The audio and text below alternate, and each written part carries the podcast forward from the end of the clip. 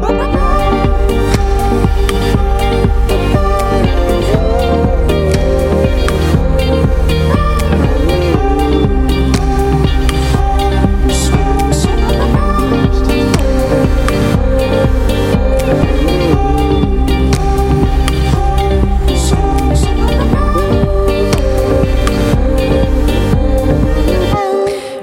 Radio Phoenix, merci d'être avec nous.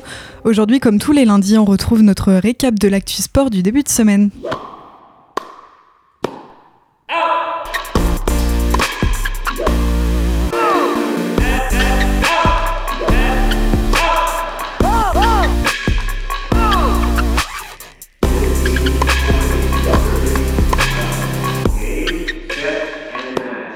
Et on accueille tout de suite Enzo, notre chroniqueur sport. Salut Enzo. Salut Chloé. Comment tu vas? Bah écoute, la forme en ce début de semaine. Alors on démarre cette semaine avec la conclusion du tournoi des Six Nations pour l'équipe de France. C'était en effet le dernier week-end du tournoi Destination pour le 15 de France et la donne était très simple. Les coéquipiers d'Antoine Dupont devaient l'emporter au Stade de France face au 15 du Poireau pour espérer un, et espérer un exploit des Anglais face à l'Irlande pour remporter le tournoi. Les Bleus ont rempli leur contrat en s'imposant 41 à 28 face à des Gallois accrocheurs. Avec deux passes décisives, Romain Tamac a notamment réussi une grande partie, répondant aux quelques critiques à son égard, mais cela n'a pas suffi pour remporter la compétition puisque les Irlandais ont assuré à Dublin en battant les Anglais 29 à 16 pour glaner le quatrième grand chelem de leur histoire. Et pour les moins de 20 ans, Enzo, ce tournoi se termine aussi sur une très belle note. Exactement, et ce même si les Bleuets étaient déjà assurés de finir deuxième avant leur match, puisque les jeunes Irlandais ont aussi remporté le Grand Chelem en venant aussi à bout des Anglais samedi soir 36 à 24, mais pas de quoi démotiver les tricolores qui ont profité de leur dernière rencontre pour se lâcher en attaque et régaler le public d'Oyonnax. Face à de faibles Gallois, les Français ont récité leur rugby en s'imposant 67 à 17, 11 essais à la clé. Assurément, la confiance est bien présente pour les jeunes comme pour leurs aînés, et c'est de bon augure à quelques mois de leur Coupe du Monde respective.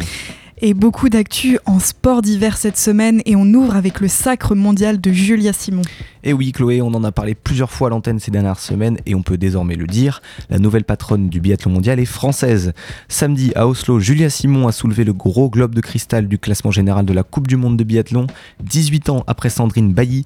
À 26 ans, cet euh, hiver 2023 est une véritable consécration pour la biathlète des saisies en Savoie. Après son titre mondial en poursuite à Oberhof, elle devient donc championne du monde de biathlon après les dernières courses en Norvège. Tout au long de cet hiver, c'est la régularité des performances de Julia Simon qui a fait la différence, avec notamment une série de 10 podiums en 12 courses entre décembre et janvier, ce qui lui a permis de s'envoler au classement. Au final, elle s'empare du gros globe avec presque 200 points d'avance sur l'italienne Dorothea Virer, mais encore plus que cela, Julia Simon a désormais un nouveau statut, elle est assise sur le trône du biathlon mondial. Et en ski de boss, le trône est aussi occupé par une Française elle aussi est définitivement de retour en tant que patronne du circuit mondial. Perrine Lafont, déjà assurée de remporter le gros globe du général, a signé sa 30e victoire en Coupe du Monde face à l'américaine Jeline Koff pour s'assurer le petit globe des bosses parallèles. Avec 11 podiums en 12 courses cet hiver, dont 4 victoires, l'Ariégeoise confirme bel et bien son retour au sommet après son doublé en simple et en parallèle aux mondiaux de Bakouriani en Géorgie. Et en ski alpin, c'est un record vieux de 23 ans qui est tombé ce week-end en Andorre. Avec plus de 2 secondes d'avance sur son dauphin, la victoire de Marco Odermatt lors du géant de Soldeu est un résumé de la saison du Suisse qui était tout simplement sur une autre planète cet hiver. Ces, statistiques sont tout simplement ahurissantes. 13 victoires et 22 podiums en 27 courses disputées. Le gros globe de cristal du classement général avec en sur le gâteau le record de points masculin battu. En effet, avec 2042 points, Odermatt a, dépassé la marque établie en 2000 par l'Autrichien Hermann Mayer et son surnom mythique Herminator. Vous ajoutez à cela les deux petits globes du géant et du super G et vous obtenez une saison parfaite. On rappelle que Dormat a aussi remporté deux médailles d'or aux mondiaux de Courchevel en février, en descente et en géant, et qu'il est aussi champion olympique de géant depuis l'an dernier. Bref, à 25 ans, c'est le roi du ski mondial et vraisemblablement pour plusieurs années encore. Et on boucle la page sport d'hiver avec les adieux de de deux légendes françaises en ski. Tout à fait, ce week-end a marqué le crépuscule de la carrière de deux grands noms du ski français. D'abord, Tessa Worley, à 33 ans, la skieuse du Grand Bornand a mis un terme à 17 ans de carrière, ponctuée notamment par 16 victoires en Coupe du Monde et par deux titres mondiaux en géant, à Schlattenbig en 2013 et à Saint-Moritz en 2017. C'était également le 246e et dernier départ pour Joanne Claret en Coupe du Monde lors de la descente de Soldeu qu'il a fini à la 12e place. À 42 ans, ce monstre de longévité est monté à 11 reprises sur le podium, vice-champion olympique de descente en 2022 et vice-champion du monde de Super G en 2019. Il reste à ce jour le plus vieux skieur alpin à être monté sur un podium aux Jeux olympiques, aux championnats du monde et aussi sur un podium en Coupe du Monde. Pour l'anecdote, c'est aussi le détenteur du record du monde de vitesse enregistré dans une épreuve de Coupe du Monde, puisqu'il avait été flashé à 161,9 km/h lors de la descente de Wengen en 2013. Vous l'aurez compris, ce sont deux grands skieurs français qui ont tiré leur révérence ce week-end. Et en cyclisme maintenant, Enzo, le premier monument de la saison a rendu son verdict en Italie. Comme euh, chaque année, le bal des monuments a débuté par Milan-San Remo. Les 294 km de la classique italienne nous ont offert une lutte acharnée entre les Pogacar, Van Aert et autres Van Der Poel, tout au long du tracé bien connu du peloton. La montée du Poggio a une nouvelle fois fait office de juge de paix, et malgré les tentatives de Pogacar, c'est Mathieu Van Der Poel qui s'est envolé dans les derniers hectomètres pour prendre quelques secondes avant de plonger dans la descente. Le petit-fils de Raymond Poulidor a livré un récital dans les derniers kilomètres pour lever les bras en solitaire sur la Via Roma. À 28 ans, le néerlandais de l'équipe alpécine de Koenig remporte un troisième monument en carrière après ses succès sur le Tour des Flandres en 2020 et en 2022, et ce quelques semaines après son cinquième titre de champion du monde de cyclocross. Clin d'œil à l'histoire, c'est le premier succès d'un néerlandais en Ligurie depuis 1985 et surtout, Mathieu Van Der Poel triomphe sur la Primavera 62 ans après son grand-père, vainqueur à 24 ans en 1961. Et on revient dans notre région avec le dénouement du Tour de Normandie féminin. C'était hier après-midi sur le cours général de Gaulle à Caen, la troisième et dernière étape de la première édition du Tour de Normandie féminin. Dernière étape remportée par la Belge du team SD Canyon Works, Shari Bossoit. Au terme des trois jours de course, c'est la Bretonne Cédrine Kerbaol qui remporte le maillot rose de leader du classement général, bien aidée par sa victoire en solitaire samedi à Flamanville. À 21 ans, elle devance la Normande de, FDJ Suez Gladys Verhulst et l'Italienne de la Cofidis Martina Alzini. A noter une très belle prestation d'ensemble de l'équipe allemande Ceratizit qui ramène le maillot rose, le maillot bleu de meilleure grimpeuse ainsi que le classement par équipe. Et on reste à Caen et du côté de Michel Dornano, les Malherbistes ont fait le job en Ligue 2. Le rebond était obligatoire pour le Stade Malherbe pour le compte de la 28e journée de Ligue 2. Après la triste défaite à Rodez, les Normands devaient réagir face à Valenciennes pour conserver un maigre espoir de monter en fin de saison. Les joueurs de Stéphane Moulin ont offert les 3 points à leurs supporters en dominant les nordistes 2 buts à 1. Hugo Bonnet avait répondu à la demi-heure à l'ouverture du score précoce de Bilal Brahimi avant que Alexandre Mendy ne délivre Dornano à un quart d'heure du terme. Au classement, Caen reste 6 à 7 points de la deuxième place avant la réception du relégable Dijon le week-end prochain. Et on s'envole désormais direction l'Arabie Saoudite et le deuxième Grand Prix de la saison de Formule 1. Et on a assisté à un vrai événement ce dimanche puisque Max Verstappen n'a pas gagné.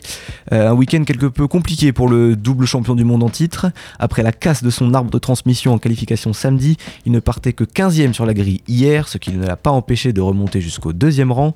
Il n'en reste pas moins que Jeddah a vu un nouveau doublé pour Red Bull, puisque c'est son équipier mexicain Sergio Pérez qui a remporté sa cinquième victoire en carrière après avoir signé la pole position samedi dans une Red Bull qui roule littéralement sur la concurrence en ce début de saison. Et la troisième marche du podium, c'est pour l'Espagnol Fernando Alonso sur son Aston Martin qui signe son centième podium en Formule 1 à 41 ans. Et on va désormais aux États-Unis où Carlos Alcaraz a trouvé la place de numéro 1 mondial en tennis. La finale du Masters 1000 californien avait de quoi faire rêver sur le papier entre le prodige espagnol Carlos Alcaraz et l'homme en forme de ces dernières semaines, le russe Danil Medvedev. Mais la fatigue accumulée récemment par Medvedev a fini par se faire sentir puisque le duel annoncé n'a pas vraiment eu lieu. Alcaraz a fait parler son jeu flamboyant et son toucher de balle génial pour détruire Medvedev en 1h12 de jeu 6-3, 6-2. Avec ce troisième Masters 1000 en carrière à 19 ans, Carlos Alcaraz retrouve la place de numéro 1 mondial. A noter que Rafael Nadal, toujours forfait à cause d'une blessure au psoas, est sorti aujourd'hui du top 10. Et c'est un événement puisque ce n'était plus arrivé depuis 2005. Et Enzo, on termine cette semaine aux États-Unis avec la course à pied la plus folle du monde. Euh, si vous ne connaissez pas la Barclay, je vous fais rapidement un topo et vous allez vite comprendre. 160 km à parcourir en 60 heures maximum, répartis en 5 tours, soit 12 heures max par tour. 18 000 mètres de dénivelé positif sur des chemins de ronces et remplis des pièges tous plus vicieux les uns que les autres. C'est un peu le Graal de l'Ultra Trail. Et pour vous donner une idée de la difficulté, ils ne sont que 17 à l'avoir terminé depuis la première édition en 1995. Cette année, trois athlètes ont réussi à boucler ce parcours infernal et le grand gagnant est Cocorico, un Français, Aurélien Sanchez, qui a franchi la ligne d'arrivée en 58 heures, 23 minutes et 12 secondes. Il rentre ainsi par la grande porte dans un cercle très très très fermé. Bah merci beaucoup Enzo pour ce récap. On te retrouve avec grand plaisir la semaine prochaine pour un nouveau tour d'horizon de l'actu sport. En deuxième partie d'émission, je serai accompagnée de Diane. Elle reviendra sur les manifestations et les grèves qui ont eu lieu en 2006 sous Chirac. Mais pour le moment, je vous laisse avec Fakir et son titre Altar. A tout de suite sur Radio Phoenix.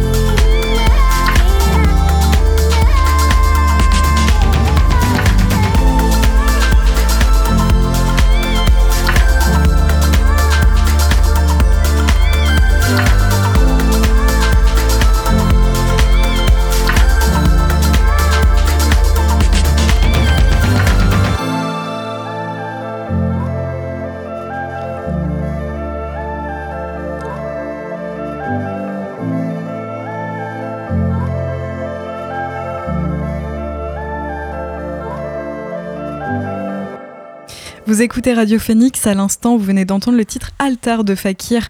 Comme chaque lundi, on se retrouve pour notre chronique histoire et on accueille tout de suite Diane. Salut Diane. Salut Chloé. Alors il me semble qu'aujourd'hui tu as voulu lier ta chronique à l'actualité puisque tu vas nous parler de contestation sociale. C'est ça. Aujourd'hui, on va remonter à 2006, année qui peut sembler assez lointaine pour beaucoup, mais qui au final ne remonte qu'à 17 ans, pour un événement dont l'actualité fait très précisément écho, les manifestations contre le contrat première embauche, qu'on appelle plus souvent le CPE. Mais alors Diane, 2006, c'était quand même une période assez différente d'aujourd'hui. C'était quoi finalement le contexte de ces mouvements? Alors 2006 donc, la France ne pense pas encore au coup de boule de Zidane puisqu'on est seulement en janvier. Le Premier ministre c'est Dominique de Villepin et le président évidemment Jacques Chirac. Le 16 janvier, ce même Dominique de Villepin annonce la mise en place du contrat première embauche, le fameux CPE, un dispositif qui crée un CDI spécifique aux moins de 26 ans pour les aider à rentrer dans le monde du travail. Le problème, c'est que même si ce contrat est très flexible et avantageux sur le papier pour les plus jeunes, il était accompagné d'une période d'essai qui durait deux ans, durant laquelle le patron pouvait licencier sans aucun motif, du jour au lendemain, avec une indemnité assez ridicule. On l'oublie souvent, mais le CPE est en fait le petit frère du CNE contrat nouvelles embauches, qui revenait à peu près au même mais qui n'était pas spécialement pensé pour les jeunes. Et ce grand frère du CPE, qui datait de 2005, était déjà lui aussi très impopulaire, parce qu'il était vu comme un abaissement des chiffres du chômage au prix d'une précarisation globale. Même du côté des entrepreneurs, il n'était pas tellement apprécié. Et en quoi c'est le CPE qui a causé des manifestations? Et eh bien, la différence entre le CPE et le CNE, c'est que le CPE, il cible précisément les jeunes.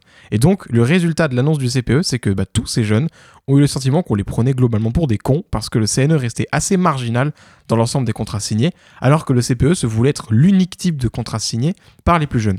Et le CPE, en plus de ça, il vient s'ajouter à des tensions déjà présentes dans les universités et dans les lycées, qui remontent à la loi Fillon de 2005, qui avait réformé l'enseignement et au passage avait beaucoup réduit le budget alloué à l'éducation. Et au final, comment se sont déroulées les manifestations et quelle a été leur euh, étendue? Alors, les manifestations n'ont pas tout de suite commencé au 16 janvier, il a fallu attendre début février pour les premières manifs et surtout les premières grèves d'étudiants. En fait, l'université qui a tout commencé, c'est Rennes 2. En un mois, les manifestants passent de 400 000 à 1 million et 39 facs sont en grève, dont 10 parisiennes. Et pendant ces moments-là, les amphis sont souvent occupés, les lycées sont bloqués à un tel point qu'il a fallu adapter les programmes du bac pour cette année-là, et beaucoup d'étudiants ne vont simplement plus du tout en cours pour aller manifester, pour aller occuper ou pour faire des sit-ins, à un tel point que la Sorbonne doit être évacuée manu militari par des CRS le 11 mars, et la place de la Sorbonne est-elle interdite d'accès? Et comment le gouvernement a-t-il réagi? Eh bien, le gouvernement n'a pas été totalement sourd. Ils ont été un peu lents à la détente, mais le 17 mars, ils demandent le dialogue avec les syndicats. Mais le problème, c'est que les syndicats refusent parce que les AG étudiantes, elles, elles réfutent totalement le CPE. Il n'est pas question de trouver un compromis. Et donc, malgré une grève le 28 mars avec plus d'un million de personnes, le gouvernement de Villepin décide tout de même de promulguer la loi le 30 mars. Et là, le mouvement ne faiblit pas. Les grèves et les occupations se maintiennent, des facs deviennent des vrais lieux de gestion, on a même carrément des scènes surréalistes à bord de Troyes où les étudiants ferment des bâtiments avec des cadenas de fortune que la sécurité rouvre dans l'heure pour qu'après les étudiants reviennent les fermer dans une heure. Et surtout, ce mouvement pour les politiques est très dur à gérer parce que les syndicats classiques n'ont presque aucune emprise sur tout ce qui se passe. Les AG étudiantes restent assez autonomes et refusent le dialogue. L'UNEF, principal syndicat étudiant, n'a également pas beaucoup de pouvoir et à un tel point que le gouvernement va être contraint à agir parce que le 6 avril, dans une action coup de poing assez audacieuse, euh, les lycéens du Centre expérimental pédagogique maritime en, Oléron, qu'on va abréger CEPMO, bloquent totalement le pont d'Oléron. D'autres bloquent des quais de gare ou même le convoi de l'Airbus A380 le même jour. Et face à ça, le gouvernement ne veut surtout pas réprimer dans le sang les étudiants, ce qui serait autant infructueux que très impopulaire à un an seulement des élections. Donc le projet euh, finalement a été retiré C'est ça, le 10 avril, donc deux semaines après avoir été promulgué, Dominique de Villepin annonce, je cite, que les conditions ne sont pas réunies pour que le CPE s'applique. Ce qui est intéressant, c'est qu'on a donc une loi qui a passé le processus législatif sans aucune encombre, puisque la droite avait une majorité absolue à l'Assemblée nationale. C'était une loi qui était soutenue par le parti de gouvernement, l'UMP. Vraiment, politiquement, il n'y avait aucun problème à faire passer cette loi. Pas besoin de 49.3, de procédure coupée en deux ou de corruption, pas du tout. Mais ce qui a fait basculer, c'est le social. La problématique sociale d'impopularité quasi unanime pour le projet n'a jamais été résolue. Et face à l'imminence d'un vrai chaos parmi les étudiants et lycéens, le gouvernement a reculé. C'est donc assez intéressant par rapport aujourd'hui où le gouvernement fait face à une opposition politique qu'il tente d'outrepasser avec un 49-3 et une opposition sociale qu'il ignore encore. La mémoire du CPE reste donc très forte dans les esprits des universités comme la preuve qu'une loi passée peut quand même être retirée si la mobilisation reste puissante. Bah merci beaucoup Diane pour ces explications. On te retrouve lundi prochain, mais meurt avec grand plaisir.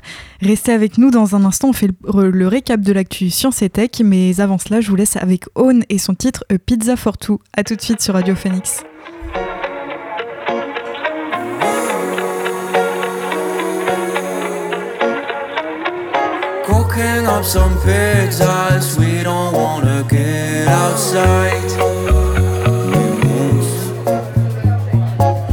Cooking up some pizzas. We don't wanna get outside. We won't. Cooking up some pizzas. We don't wanna get outside. We won't. You're so hungry, girl. I need to take my time. I'll cook you delicious summertime aroma. You're so hungry.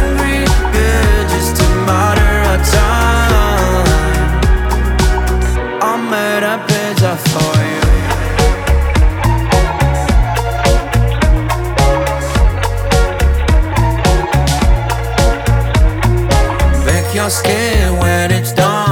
The sauce in the oven. Getting burnt and getting tasty. I need you to be ready. Yummy, yummy pizza for the girl I want the most.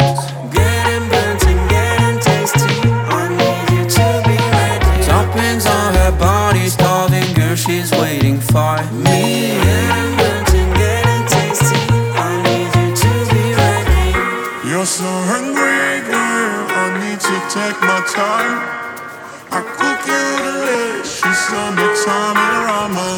You're so hungry, girl. Just a matter of time. You're so hungry, girl. I need to take my time. I'll cook you delicious summertime aroma. You're so hungry,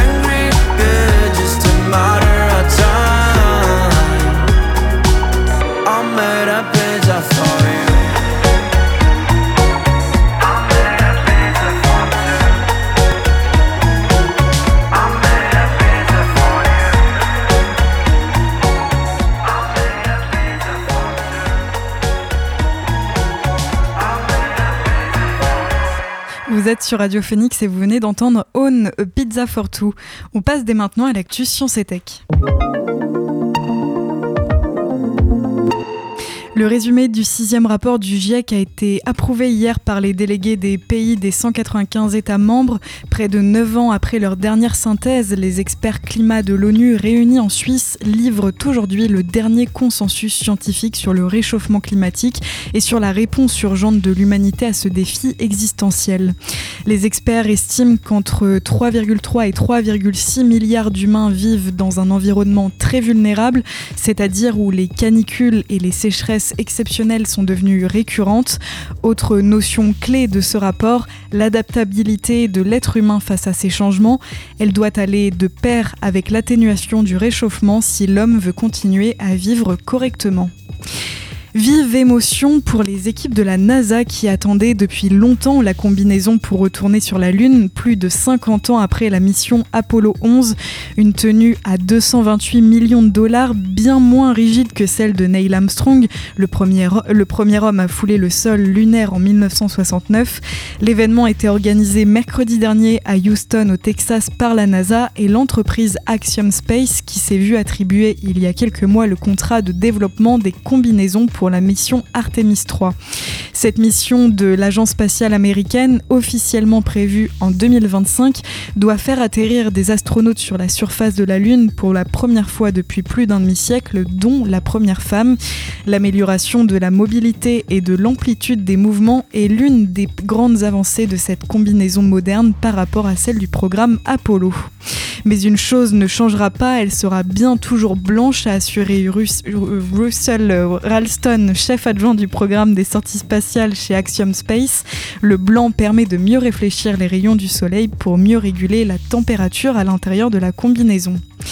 Et on reste au Texas pour cette dernière actu puisqu'Elon Musk veut construire une ville entière pour loger ses employés. Baptisée Snailbrook, elle sera bâtie sur au moins 3500 hectares récemment acquis par l'entrepreneur près d'Austin au Texas. Sa vision, une sorte d'utopie le long du fleuve Colorado où les employés de ces entreprises Boring Company, Tesla et SpaceX pourraient vivre bien en dessous des prix du marché. L'endroit n'est encore qu'un immense chantier mais il est possible d'y voir de premières maisons modulaires, une piscine, une aire de sport ainsi qu'un gymnase d'après le Wall Street Journal. Depuis l'an dernier, les employés de The Boring Company peuvent d'ores et déjà postuler pour l'un des futurs logements.